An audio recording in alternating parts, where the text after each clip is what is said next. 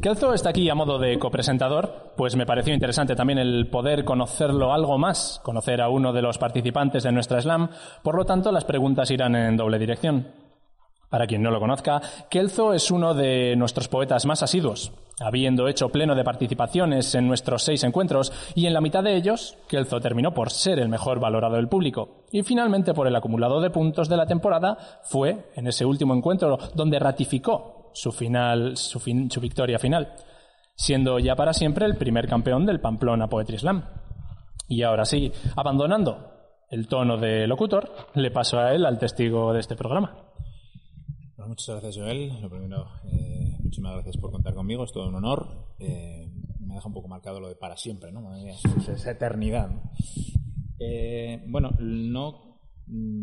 Vengo a presentaros un poco la obra para que no la presente él, evidentemente. Eh, una obra muy interesante, pero no me quiero centrar tanto en la obra, ¿vale? Porque creo que hay que descubrirla leyéndola. Y sobre todo porque Dani Eterio hace un prólogo brutal, brutal, me ha encantado, desde aquí un saludo. Dani Eterio, que es un compañero del Slam de Zaragoza, poeta también, amigo desde hace un añito, dos añitos, y le pedí ese prólogo, sí.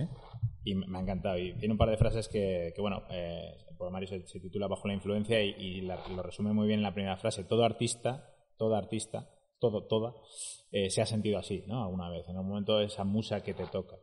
Y, y luego el resumen más brutal del poemario es, abro comillas, un documental de nuestra vida sin poder obviar que el guion lo ha llevado a cabo alguien que nos desconoce.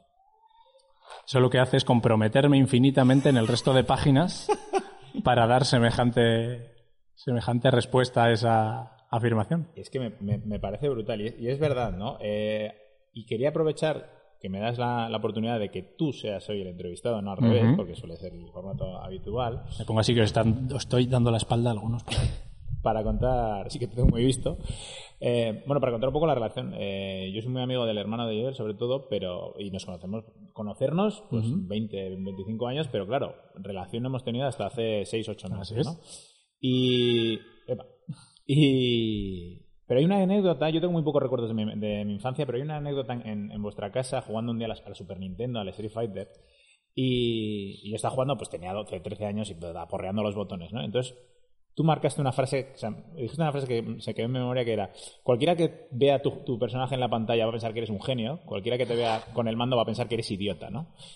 Y dije yo, eh, o sea, fíjate, ¿eh? tengo muy pocos recuerdos y eso lo tengo marcado nítidamente porque creo que es un talento innato el, el ser capaz de usar palabras que te dejen esa huella, ¿no? O sea, plasmar esa situación con todas las variables, con el entorno, con el tiempo, con las personas que estamos allá. Estaba tu hermano, pero es que daba igual que estuviera tu hermano o no. O sea, ¡pum! Y eso, eso se queda grabado, ¿no? Y, tienes varias a lo largo del, poemario que, que de verdad, o sea, no es por, por, eh, peloteo ni mucho menos, son, son frases que se marcan y que no te cansas de escucharlas porque dices, ha tocado la tecla, ¿no? Algo ha pasado por su cabeza, eh, la inspiración, o, o, es un crack, o su cerebro va de otra manera, que marca este momento con estas palabras.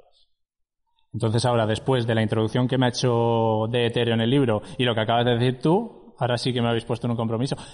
Te tendré que confesar que mm, no soy capaz de recordar esa, esa anécdota. Me encanta la frase, si es mía, me la quedo totalmente. La frase es brutal. Y sí que es verdad, y releyendo, cuando preparas textos para un poemario y los has escrito y releído y releído, si yo releo una vez más ese poemario no lo edito porque acaban no gustándote tus propios poemas, acabas, los acabas teniendo en la cabeza tan machacados, pero sí que, y con, además la tengo aquí, la primera edición que pedí para echar un vistazo, que me hicieron en sucio y tal, y exactamente, no hemos preparado esto, pero exactamente eso es lo que hice. Fui subrayando frases de poemas que ya tenía leídos, pero esas frases me gustaban y están todos los poemas, todos los poemas están subrayados con una frasecita, un tal. Sí que es algo que también es una forma, este poema, no sé si lo contemplas, está escrito de una forma distinta. Está escrito en una suerte de escritura automática. Este poemario yo no lo había planteado, no lo tenía en mente hacerlo, pero empecé a escribir notas en el móvil en una suerte de escritura automática. ¿Qué es la escritura automática? Es una forma de dejar tu mente en blanco y sin un tema predeterminado, sin una idea inicial, escribir. Escribir. Y yo durante X meses hice 80 poemas, creo, de ese estilo, de la siguiente manera. Yo fichaba en el trabajo y hasta el parking donde yo tenía el coche tengo cinco minutos. Pues durante cinco minutos con el móvil en la mano y tratando de no golpearme con nada por el camino, abría una nota de texto y sin pensar en nada, fichaba, abría el móvil, pa, pa, pa, pa, pa, escribía, escribía, escribía hasta llegar al coche. Y ahí cerraba el documento. Pues el 80% de este poemario se ha escrito así. Y hay una criba, obviamente, porque hay cosas, había cosas que no tenían ningún ni pies ni cabeza. Pero si esas frases han salido así, no han sido, obviamente, están en tu cabeza porque salen de ti, pero no han sido reflexionadas. No tienen, no son predeterminadas ni, mm, ni están predefinidas. Han salido desde una escritura automática. Sí, yo, es una, una, cosa que también tengo muy en cuenta. Yo no escribo por lo general, o sea, tiene que venir una idea. No, no, igual no hago la escritura automática como tú, ¿no? Pero bueno, me viene la idea y empiezo a escribir. ¿no? no igual la propia. Muchas veces me pasa que la palabra con la que termino la frase intento rimarla y ya me lleva, ¿no? Y no voy a decir que eso es un talento innato, pero, pero es mi manera de, sacar lo que llevo dentro, que es una cosa que hago muchas, muchas veces referencia. Y, creo que es interesante, ¿no? El, intentar plasmar. Al final, la, poesía es ver la realidad con otros ojos, ¿no? Y contarlo de una manera que digas, vale, si no es, no es una noticia, es que si no sería un informativo, sería un periódico, ¿no? Y, y en el anterior podcast, o hace dos, no recuerdo, eh, comentabas una frase que era, eh, bueno, comentaba en, otro podcast, creo que era, leer, hay que leer poesía, no solo escribirla, ¿no? Y, sí que tenemos un poco ese complejo, mucha gente del circuito, de decir, es, que escribe pero luego no lee. Yo creo que, por supuesto, que tenemos que leer muchísimo más. Yo creo que tenemos que beber de otras fuentes, ver cómo hace otras, otras personas las mismas yo, cosas. Yo soy el primero, que me cuesta una barbaridad encontrar el tiempo para leer. Es la excusa. No tengo tiempo para leer. Bueno. Pues, pues este no me ha costado. Es cierto que, los dos más largos los, los conocía ya, pero sí que aprecio una cosa que me ha gustado mucho, que es leyendo ves cosas más que más que leyendo sobre todo es la segunda vez que lo, que lo, lees no o que lo que lo escuchas o, que te llega. Porque cuando lo recitas en el slam estás eh, muy encorsetado a tres minutos no puedes jugar con la memoria o con el el, lector puede ir dos, dos líneas no, no, puedes entonces claro, tú tienes que llevar una, una línea argumental. Y, eso hace que, hay, que haya poemas eh, que, encajen mejor en el slam y, otros peor, pero que encajen mejor en un poemario, ¿no? O sea, a ti, por ejemplo, ¿qué te, qué te lleva a decir? O sea, no creo que tengas en mente escribir otro poemario, ¿no? Pero ¿qué te lleva a decir esto me va a encajar en un slam o esto me lo guardo con un escrito para... no lo sé. Mm, me lleva a ello porque escribo ad hoc para el slam. Si, de hecho, no me siento a escribir poesías de unos pocos versos. Esto fue una forma de hacerla que Mm, fue tan orgánica y se fueron sumando poemas a la lista, se fueron sumando, se fueron sumando, que al final los agrupé y me di cuenta que tenían un, un hilo, más o menos. El poemario está dividido en tres capítulos y no, inicialmente eran 60 mm, poemas que tenía yo, los que fuese, bueno, pues los que decidí, los fui leyendo, los fui hilando y los fui moviendo en capítulos que se asemejasen, pero no tenían esa idea. Escribir para el slam es tener, tener una idea, tener un concepto y escribo ad hoc para el slam. Miento en una cosa porque en uno de estos, mm, de estos poemas, que es una frasecita, que en su día escribí, me iba a poner a escribirlo como si fuese un slam.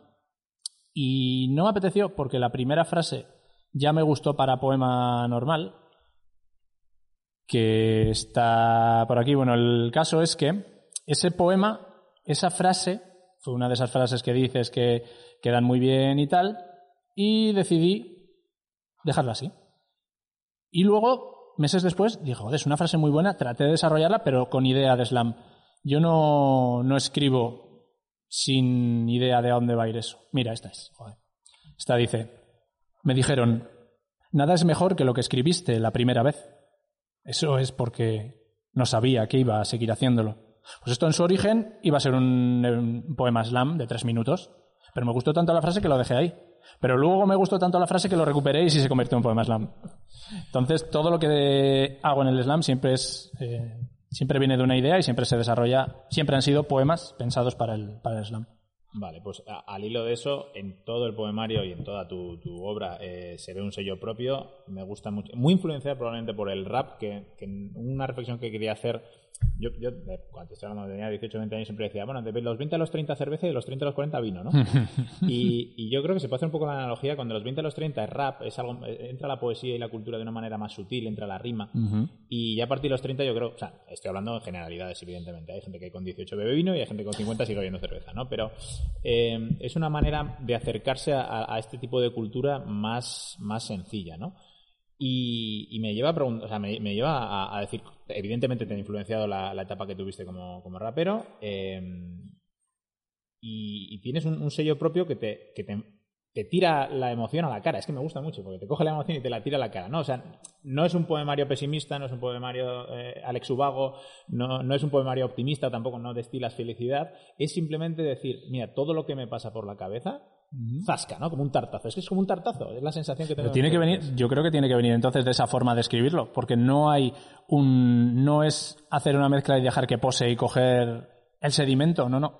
Ha sido abrir esas notas de móvil, pa, pa, pa, pa, pa, pa, pa, escribir esos poemas y luego retocar, sí, pues eh, tiempos verbales o cosas así, pero la idea no está retocada en ninguno de ellos. Son poemas que han- se han escrito eso, en esos, en ese trayecto, en esos cinco minutos, y la influencia del rap, obviamente, no se puede eh, denostar una forma de expresión que te lleva a trabajar para entender lo que te están diciendo, que te lleva a trabajar para ser capaz de absorber tantísima información en un solo tema. Puedes encontrar, pues como en el slam, tres minutos de verso, es muchísimo verso. Quien ha escrito, quien ha escuchado rap, quien ha memorizado rap, quien ha desarrollado y ha interpretado rap, esos, ese pozo no se puede no se puede desdeñar y no se puede tirar por tierra porque sea una cultura urbana. Ese pozo a mí me ha dado seguramente eh, maneras en el escenario, me ha dado seguro recursos narrativos, sin ninguna duda, y recursos poéticos, aunque desde muchos sectores y muchos muchas franjas o muchos grupos de música rap no se consideren poéticos. Son más, menos, mejor o peor poesía, pero sí que es una, un lugar del que beber para una generación a la que la poesía no se le ha enseñado de una forma amena y es un lugar en el que beber y en el que desarrollar habilidades que luego puedes, puedes llevar a tu escritura a lo que he dicho antes, a la exposición oral. Hay ese famosa, esa famosa frase de eh, los estudios demuestran que el primer miedo de la gente, uno de los miedos de la gente es hablar en público y el otro es morirse. Y está por encima el de hablar en público. Esa frase de se prefiere ser el muerto a que da el, el que da el discurso en el funeral. Eso yo creo que desde, como he dicho, yo creo que es algo en lo que educar, ya sea con un tipo de música, con un tipo de lectura, con un tipo de poesía, pero educar en la expresión oral, en afrontar multitudes y en saber desarrollar tu discurso de una forma clara, yo creo que eso es muy importante. Y ese tartazo que puedes encontrar en algunos poemas, yo creo que viene de, ahí. Yo tengo 38 años, es la primera vez que edito algo en papel, aunque lo autoedite yo, y es imposible que todas las reminiscencias de lo que yo he mamado no salga en, en un momento u otro. Sí, no, decía Arturo Pérez Reverte que, que a veces le lleva novelas con gente de 25 o 30 años y dice, cuando tengas 40 volves y me, y me traes Y me la el cuentas, mismo libro y que me la cuentas. ¿no? Porque habrás vivido más. Eh, quizás lo que comentas, el, el- el refrán ese, yo creo que tiene más que, que el hablar en público está en tu mano, ¿no? Es, es algo que tú puedes tener control o tú puedes hacer algo mientras que te, que te vas a morir, inevitable, ¿no? Entonces, eh, está esa culpa, ¿no? Ese, ese miedo al fracaso que desde aquí te felicito porque, mira, yo también llevo mucho tiempo diciendo, ah, voy a sacar un libro, tengo un, tengo un amigo que se llama Pablo Aseo Velar que, Sí. que presentó súper joven el, el poemario y dije yo, ole, ole, no es lo que me gustaría haber hecho si hubiera sentido que tengo lo suficiente sacado fuera, lo suficiente escrito ya para, para publicar, ¿no? Pero sí que, sí que me gusta porque del rap se coge mucho sobre todo el tema ritmo, no necesariamente un ritmo musical, sino un patrón, ¿no?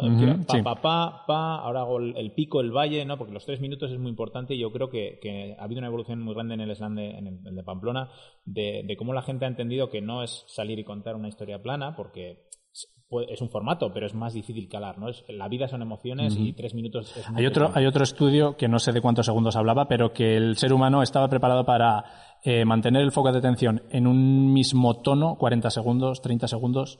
Era el cerebro a los 30 segundos de un discurso monótono y plano, Desconecta. desconecta. 30, 40 segundos, desconecta. Y el esfuerzo para mantener a la gente con un discurso más, más plano es obviamente mucho más difícil. Puede influir mucho el idioma. Yo en Erasmus tenía un profesor de francés eh, que a los cinco segundos ya desconectabas porque hacía entonces ya era como no sé tío no sé qué me estás le entendías pero, era tu pero ya no me interesa. has dormido ¿no? y, y de, del- de esa de esa base de, de ritmo lo comentamos no es un tema musical sino un, un tema de, sí. una estructura de bajo eh, me gusta mucho que creo que tenemos en, en eso algo de, de similitud de rimar pero no estar sujeto a la rima, ¿no? De mira, te meto una rima en. te hago una B a B en una estrofa, eh, igual ni te has enterado, pero tu cerebro ha notado que ahí hay algo que te ayuda a plasmar. Pues a la hora de escribirlo eso, mm, obviamente en el rap sí, porque el 4x4 lo tienes que mantener. En ningún poema de slam he contado sílabas, he contado estructuras de, de A, B o AC. Es una forma de... mm, es- yo creo que viene de ahí también. Esa forma musical de hablar que puedes adquirir rapeando, si luego la plasmas. Yo el primer poema que escribí Solo tenía uno, fui a Zaragoza, lo recité, pasé a la final y el segundo hice una letra de rap al uso. Pa, pa, pa, pa, pa, pa, pa, pa, pa, pa. A los 30 segundos yo veía las caras y dije esto no, funciona. Me- Me pasó lo mismo con el primero. No funciona. No funciona porque no, no estás apoyado en nada, no hay nada detrás de ti, no hay una música, no hay nada que te sujete y estás dando una estructura lineal que si a los 10 segundos quien te escucha sabe cómo va a ser en el medio y cómo va a ser al final, que es lo mismo, no los puedes, no los puedes mantener. Sí, o sea, eh, eh, esa, esa estructura te, te juega en contra, ¿no? Y hace que, que en vez de poner el foco en el, en, en el texto, en lo que estás contando, se, se Mm, Nada, te centras en la musicalidad y como la musicalidad es monótona, te pierdes ahí. Me pasó lo mismo en el primer slam, que era un texto que te- rescatado cuando tenía 16 años, un poco actualizado, y, y conforme lo iba diciendo, iba diciendo, vale, me estoy aburriendo yo. Sí, sí, sí, así, pero, pero así, literalmente. Y te queda por delante dos minutos y veinte de, bueno, ¿qué tal, tal, tal, tal, tal, la gente mirándote y tú sé que es una mierda. Así Vale. fue. Eh, voy a intentar ya centrar, que si no me puedo alargar mucho. No te voy a hacer la típica pregunta de ¿qué podemos encontrar de Joel en, en este poemario? Porque si no es el 100% será el 95% como mucho. Pero dos, dos preguntas al uso. ¿Por qué necesita Joel escribir este libro? ¿Y por qué necesita el mundo otro poemario? Uh. Hay que tener muy, muy en cuenta que el mundo no nos necesita a nadie ni nada de lo que nosotros hagamos. Nadie nos ha pedido nada. No somos tan importantes como para ser necesarios. Eso, o sea, mira, en, época pandemia, en época confinamiento, han proliferado los directos de Instagram, los directos de Zoom, artistas ofreciéndote un recital, un, un stand-up, una comedia, un tal pensando que hay que darle algo a la gente. La gente no necesita nada. La gente le da igual lo que tú, tú tengas porque no va a cambiar nada, no vas a cambiar nada. Individualmente es eh, un ejercicio de ego gigantesco, cual- prácticamente cualquier tipo de expresión cultural. Tal cual. Lo puedes necesitar, tú puedes escribir, como todos hemos escrito de adolescentes, y guardarlo y, bueno, saber que algún día puedes hacer algo con eso o no. Y el día que tienes los medios y te arremangas, sacar un poemario. Pero ni este poemario hace falta, ni el 90% de los libros que puedan ahí, estar ahí abajo tal vez hagan falta. Eh, no- 98, diría yo, ¿no? Pero es verdad. Es, es complicado. La creación artística. Yo, hay una pregunta y te la reboto que me gusta hacer a quien se sube a un escenario a recitar y cuánto hay de ego en que tú subas a un escenario y cuánto hay de generosidad para darle a la gente lo que yo lo que yo traigo. Yo creo que sin un porcentaje X de ego y de exposición tienes que ser muy muy puro para decir, mira, esto es lo que traigo, os lo ofrezco, mm, es para vosotros. Yo creo que el porcentaje, y a los slammers que he podido entrevistar y hablar con ellos en el podcast, me han dicho, dice, al último que le dice, ¿cuánto hay de ego? dice, ego todo. Todo, todo. Dice, la gente no necesita de mí, soy yo el que vengo aquí y luego me bajo y digo, "Ah, qué bien lo he hecho, mira, la gente me está mirando, tal y cual. Y no me parece mal. Eso es como mm, denostar el, el dinero en las transacciones económicas o, pues las cosas tienen que valer, este poemario cuesta 7 euros, ya lo informo, por si acaso. Yo puedo regalar 50, puedo venderlo a 7, puedo venderlo a 1 o a 10, pero no hay que denostar el dinero. Hay mucha, sobre todo en los trabajos amateurs, yo cuando hacíamos música y hacíamos CDs, joder, parece que le ponías un precio a algo y ya podía rechinar. Un evento en directo.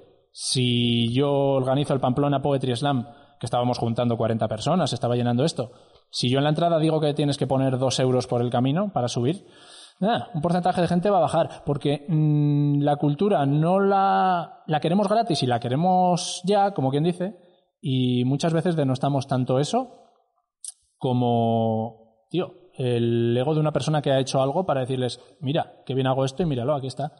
Si todos pensásemos que lo que hacemos es una mierda, nada saldría adelante. Pero fí- fíjate que, que, mm, no, no tanto con el tema amateur, sino con determinados sectores dentro del arte, ¿no? Tú tienes, por ejemplo, el cine, o sea, nadie, nadie exigiría ir al cine gratis, ¿no? O sea, todo el mundo tiene asumido 7, 10 euros, no, voy una vez a la semana y ya está. O un concierto, ¿no? Voy a la filarmónica, Sí, no sé sí. qué, y ya está. Pero vas a algo cultural y como también tienes eso en la calle, porque muchas veces hay, hay muchísimos artistas callejeros que te dan espectáculos iguales o mejores, eh, conectando con Marte ha estado varias sí, sí. Y, y a mí es una, es una artista que me encanta. Igual no lo tenemos asimilado. O sea, no es tanto un- una negativa por parte de la gente a decir, oye, pago por cultura, sino es que nunca pago por este tipo de cultura. Claro. Entonces, de repente me, Sí. me- se me hace raro. Si hay conciertos en bar, estamos en una capital igual un poco más parada en ese aspecto, pero yo vas a Madrid, hay conciertos en todos los bares. eh, Pues o se ponen de acuerdo todos para cobrar, o es probable también que la gente opte por el gratis, a no ser que tengas cierto eh, cierta costumbre de consumo cultural. Si tú tienes costumbre de consumo cultural o estás al otro lado creándolo, sí que lo entiendes y sí que entenderías que incluso te dirían, si organizas algo sin cobrar entrada, dirían, pero ¿cómo no cobras entrada? Tú, te, está, te está costando un tiempo, te está costando un dinero. Pero es un poco educación. Es mm, una educación en la que yo creo que no sé, igual que esto de exponerse públicamente, no se acaba de educar en cultura, no se acaba de educar en ciertas cosas y creemos que, que bueno, que todo, un concierto en un bar, joder, pues si a este bar entro yo gratis todos los días, porque hoy tengo que pagar para... Parece que es un poco cultural el tema de, de las entradas o de pagar por una cosa, porque a nadie le parecería normal ir a la, ir a la FNAC, coger el último disco del artista de moda y llevárselo. ¿Por qué si yo estoy en la calle vendiéndolo, Pues me tienes que regatear? asociado a que es un tema físico, de que me das algo físico o me das Sí, pero si, el experiencia. arti- si ese artista callejero también está vendiendo algo físico y le pone el mismo precio que el último disco de Malú y te pide 15 pavos, te va a parecer, hombre, estás vendiendo en la calle, tú no eres nadie, porque me pides 15 euros eurazos por tu CD, que igual es una jodida maravilla.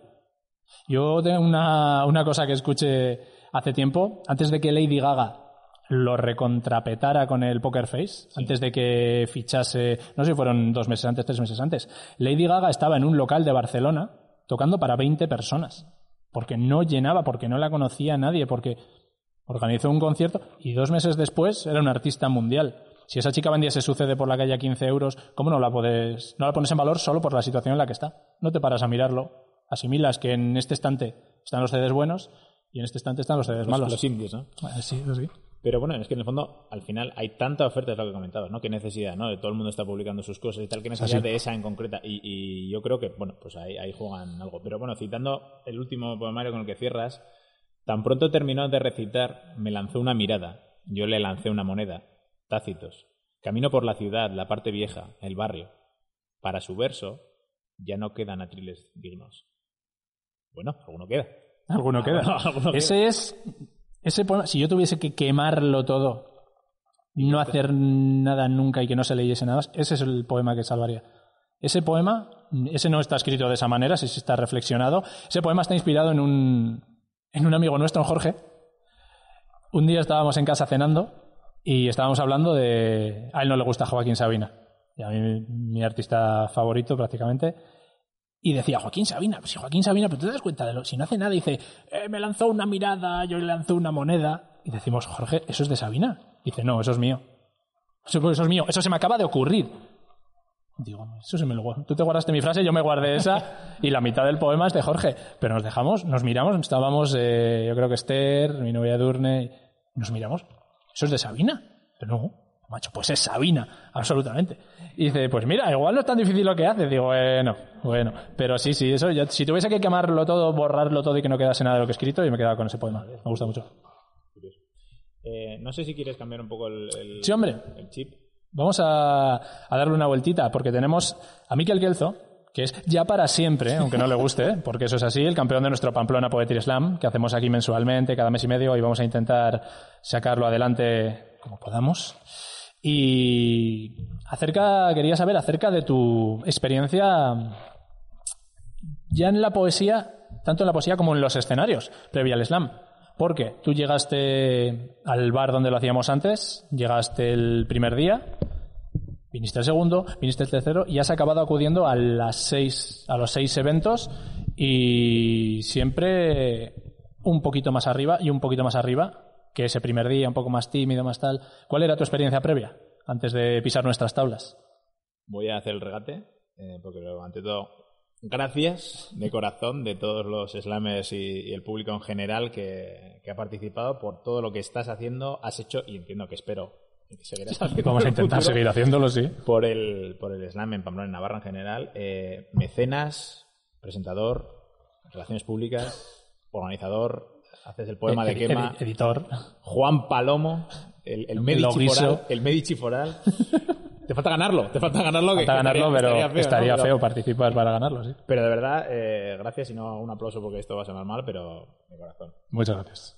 Y sobre mi experiencia personal, eh, bueno, lo cuento muy rápido. Yo en el instituto hago, hago teatro en la Barra Villoslada. Eh, un saludo a Ignacio Languren, príncipe de Viena, el ese hombre, ese hombre muchísimo. Y, cojo una soltura en los escenarios, eh, me marca mucho, no voy a decir que me cambió la vida, ¿no? Pero me marca mucho eh, mi manera de afrontar, eh, pues lo que comentas, ¿no? esa, esa clase que echas tú en falta en cuarto de GB, pues a mí me llegó en, segundo bachiller. Y, y actuamos en el Gallarre y tal, y ya ibas en plan de, es que me, me o sea, no me da igual, pero quiero decir, o sea, estoy orgulloso y tal, pero no veo la diferencia entre actuar en, en, casa, vamos a decir, o fuera, ¿no? Ya es un momento en el que, claro, eso tenía por un lado. Y luego por otro escribía. Escribía mis cosas, mi mundo interior. Eh, siempre he, pensado que es importante que alguien lo lea, porque escribes distinto si es una cosa que te vas a quedar para ti que si escribes para, para que se lea, ¿no? No para que lo lean 100.000 personas. Yo tenía un blog que leían, yo qué sé, 15, 20 personas. Y eso ya te da un poco pues feedback, vas viendo eh, y cuentas las cosas de una manera que, que, sobre todo te encargas de plasmarlas para que se entiendan, ¿no? Para que alguien que no esté dentro de ti, es la gracia, lo, lo vea desde fuera.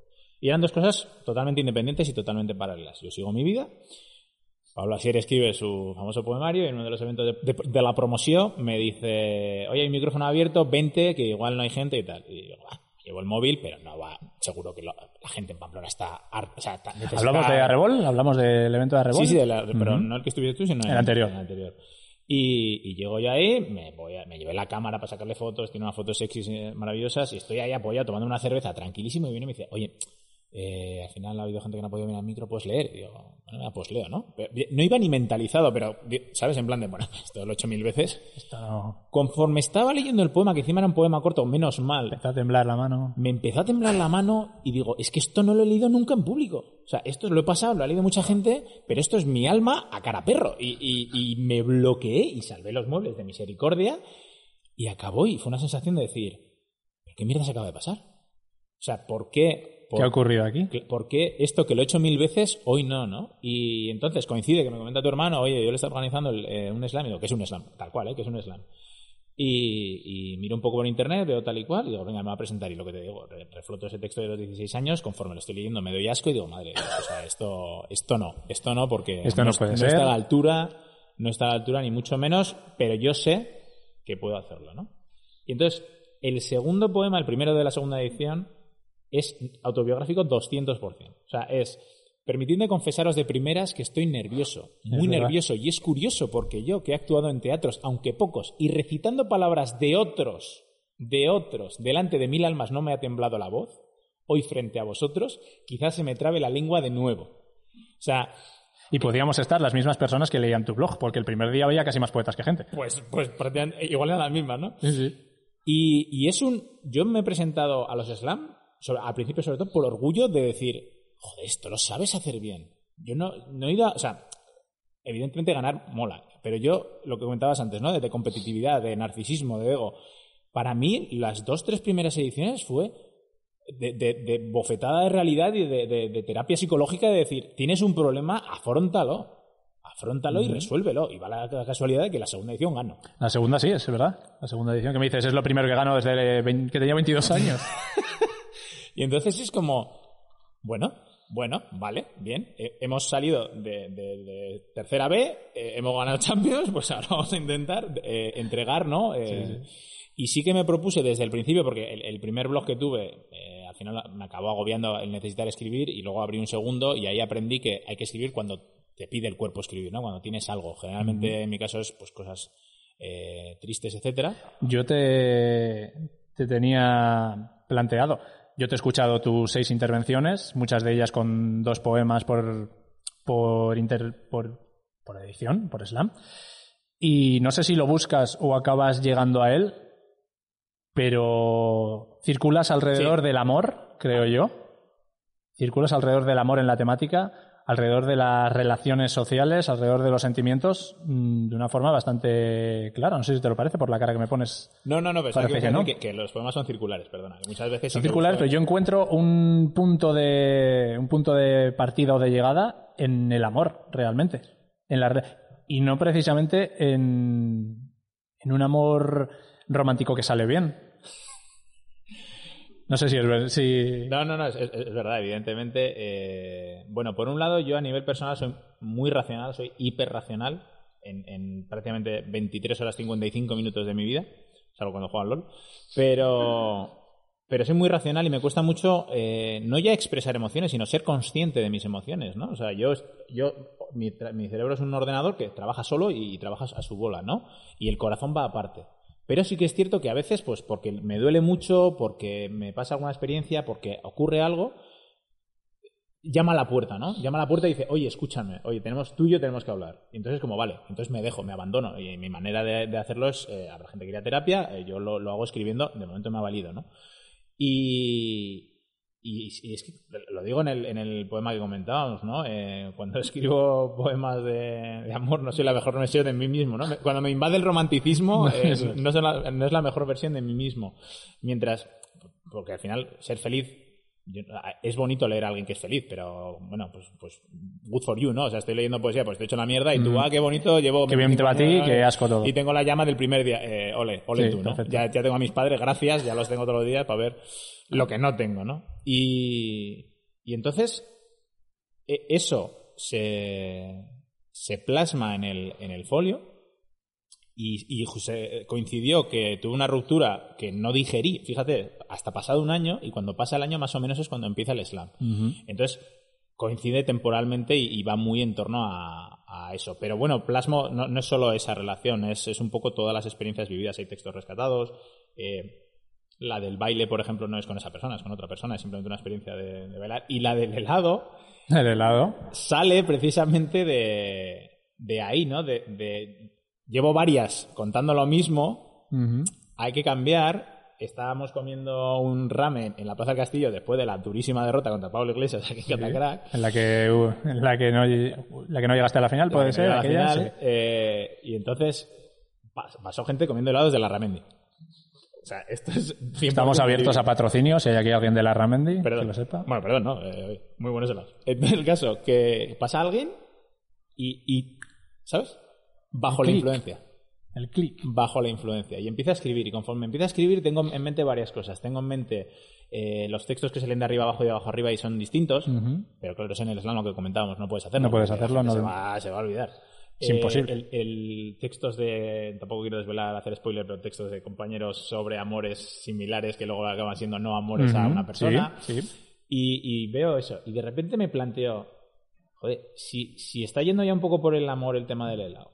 Y la gente va a esperar que, joder, otro pesa- el pesado este, otro- la- las reacciones fueron así, ¿no? Ojo, Sí, para que no lo, para quienes lo, no lo hayáis escuchado, no estuvieseis ahí, que el Zoo remató la temporada o casi con un, un poema que empezaba pareciendo hablando de una cosa y terminaba hablando de otra, que está en YouTube. Os animo a que sigáis la cuenta del Pamplona Poetry Slam en YouTube, que están todos los vídeos y, y está ahí La promoción. la promoción y está ahí. Y de hecho estamos preparando, o ya he preparado un merchandising y tenemos tacitas del Poetry Slam estilo Mr. Wonderful y la frase que las titula es, es exactamente inspirada y sacada en ese, de ese poema. Y, y poema que, mm, perdóname, que más aplausos ha podido arrancar en toda la temporada, prácticamente seguro. Pero, pero fíjate, ¿no? Lo hablamos, tú te sientas a, a escribir para el slam, yo, yo me siento a escribir lo que, lo que me sale. Sí que es cierto, por ejemplo, ayer me vino una idea y me gustó muchísimo rítmicamente y digo, vale, esto hay que pulirlo. Entonces lo, lo dejas en nota de texto y ya lo seguirás trabajando. Pero este salió, ya te digo, mm, siempre lo pules un poco más, pero el 90%, de hecho estaba Raúl, eh, de hecho está Raúl, un amigo mío, y, y- y- porque yo lo, lo hice con tu hermano, lo- bueno, lo hice, estábamos hablando, tal, no sé qué, cuántos, fue, fue una falta de educación porque estábamos comiendo y yo mirando el móvil todo el rato, o sea, eso está muy feo, pido, pido disculpas. Y, y cuando acaba- lo acabé, vino eh, una tercera persona. Entonces le dije, lee esto. Y joder, sí que las pasamos mal con tu novia, no sé cuánto. Yo, venga, hasta Ya el fondo, tengo, tengo. ¿no? Hasta el fondo ha colado. Y, y sale por eso, ¿no? Y, pero bueno, ya te digo, yo escribo mucho eh, racionalmente sobre emociones. O sea, em- subconsciente que hable, que empiece a, a escribir, a, a llevarme una idea y luego, lógicamente, pues eso hay que cuadrarlo, tiene que quedar bonito, tiene que, que hacer una vuelta o unas metáforas sí. o lo que digas, ¿no? Pero, pero es, suena, suena mucho a eso, pero es abrir mi alma y, y he tenido la suerte de que la manera que tengo de contar las cosas pues ha gustado en el público de, de aquí, que Ujú. podía no haber gustado, podía haber triunfado perfectamente cualquier otro estilo. Sí que es cierto que bueno, al final ves las distintas slams y hay algo como que predomina, ¿no? Pero bueno, cada sitio y sus gentes, eh. Es muy distinto. Hay una diferencia muy grande, por ejemplo, entre Madrid y Barcelona actualmente. Madrid es una poesía, ahora mismo está eh, liderada. El slam nacional en general está liderado por mujeres jóvenes, son las que son la punta de lanza ahora mismo de la poesía escénica. Y Madrid es una poesía muy narrativa, muy, muy desenfadada, mientras que Barcelona, sus últimos ganadores, tanto Barcelona como Santa Coloma, Hospitalet, son versos a veces incluso muy barrocos, muy alambicados, más difíciles, tal vez, por poner un, un apelativo, y cada sede es distinta. La verdad que cada sede, mm, la zona castellana sí que es Madrid y esto tiene una similitud entre ellas porque tienen varias sedes, pero a lo largo del mapa, y bueno, nosotros con una sola temporada no creo que hayamos conformado ya una voz, No, no, pero, pero sí que es verdad que, que cada territorio eh, tiene formas reconocibles, muy reconocibles. Es que a- al hilo del, del, del aprendizaje del primer, del primer, la primera edición, eh, claro, el público influye en el estilo, el estilo influye en el público, al público le van gustando cosas que igual no conocía, que tú vas probando tal y cual, y, y se retroalimenta, y es lo bonito. Es lo bonito, o sea, eh, aquí en Catracac, eh, perdón, Catacrack, eh, ha habido una, una expansión, que es lo que necesita el Slam y que es- agradecemos muchísimo el, el apoyo desde aquí, pero el, bar tenía ese rollo de, de- de underground, de vernos las caras, de, de- el público son casi prácticamente los participantes y de, de mamar unos de otros a unos niveles de intimidad. Sí, al final el, el slam se crea y salta directamente a los bares, a los cabarets, a ese tipo de noche sórdida, sin decir que donde estábamos lo fuese, pero ese es el objetivo. Pero también el salto cualitativo que hemos tenido y cuantitativo, porque Bueno. desde la primera edición aquí hemos llenado. Muchísimas gracias, Izaskun, por, por habernos hecho de Cicerone en este, en este lugar. La verdad que mm, lo romántico no tiene que pisar a lo práctico en este caso. Para nada. Y si no hubiera, y si hubiera sido otras circunstancias, probablemente la sensación habría sido tan diferenciada, ¿no? También, Pero claro, es, que llegamos aquí y la gente sentada a un metro una de otra. eh, Es complicado. Parecéis robots, no lo toméis a pero es que no, no es esa calidez humana de hay grupitos, gente. te- me explico. Y, y el, el cambio fue, fue brutal, pero yo creo que no se ha perdido la esencia, pero todavía no hay. Así como estaba muy definida la- las tres primeras ediciones, qué rollo había, ¿no? De, de- tanto de participantes, como de espacio, como de tipo de textos. sí. Aquí estamos. eh, eh, tiene tantas posibilidades que todavía no se ha definido, por lo menos, un camino provisional. Estamos aprendiendo. Estamos es. aprendiendo con la idea de una segunda temporada que sea la primera oficial dentro de la Liga Española y que nuestro próximo ganador o ganadora represente al Slam Pamplona en la Nacional y veremos cómo se desarrolla, pero bueno, buscando nuestra voz. Yo creo que es como estamos.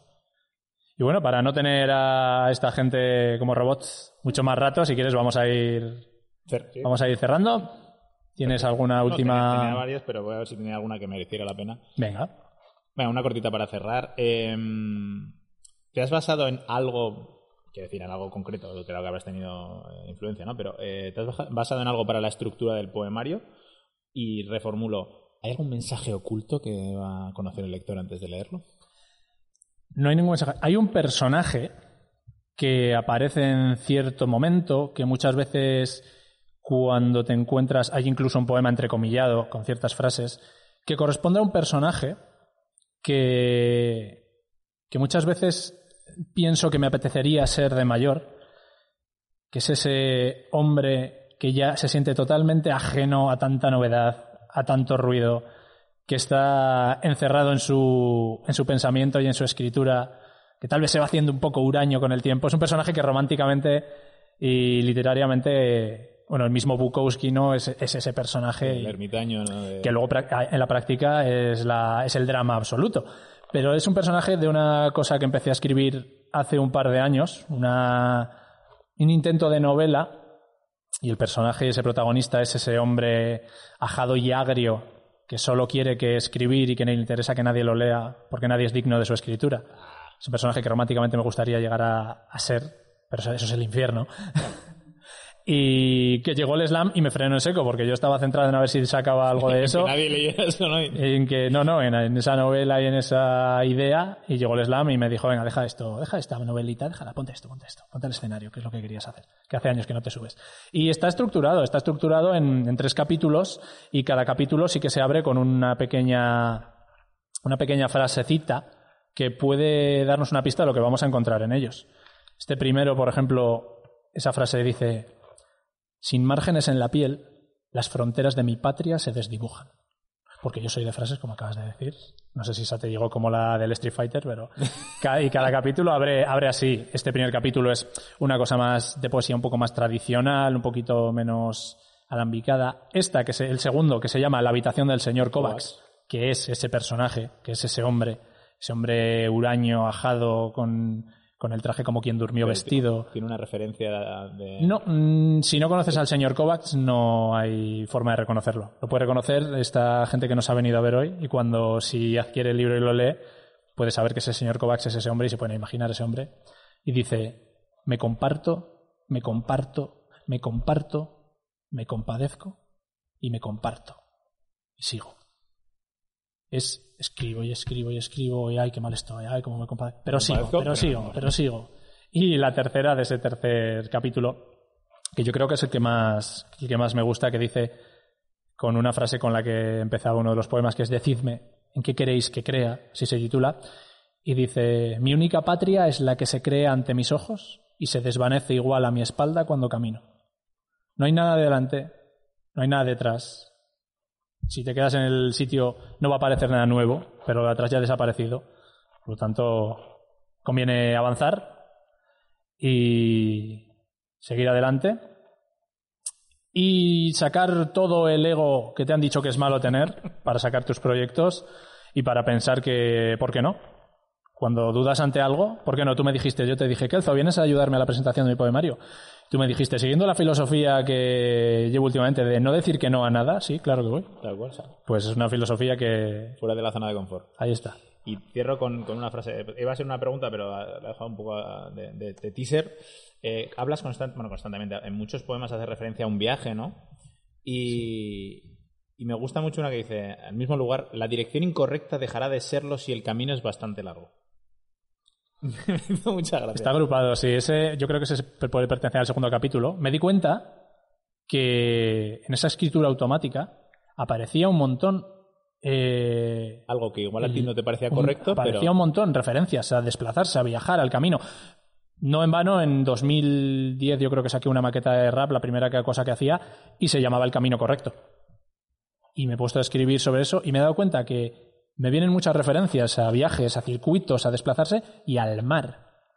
Sin ser yo especial fan de la playa, sin gustarme especialmente nada de eso, me he dado cuenta que escribo y, te, y me apela muchas referencias marinas. Y yo creo que es un sitio en el que muchos poetas también acaban, llegando al, al mar. Yo, yo, creo que todavía conserva esa, esa, ese aura de de inexplorado que en tierra ya con el GPS ya es que ya no es que es verdad ya estás perdido por, Soria pero sabes dónde estás no tienes ese, esa pérdida ese viaje. Pues el, el camino sí el camino es una cosa que ha, que ha aparecido bastante en común. Y luego hay otra que también me tenía subrayada que es si escribimos como avanzamos que la paciencia sea líquido en el tintero. Ir hacia adelante y eso es el camino equivocado solo lo será si es de solo, solo será si, si, si no lo andas lo suficiente. si no lo andas lo suficiente Así es. Así que este es el poemario, Bajo la influencia, que Izaskun tiene por ahí preparadito si os apeteciese haceros con él por 7 euros. Y bueno, él ha sido Miquel Kelzo, para siempre el primer campeón del Pamplona Poetry Slam. Yo soy Joel Saldaña y muchísimas gracias a todos por haber venido.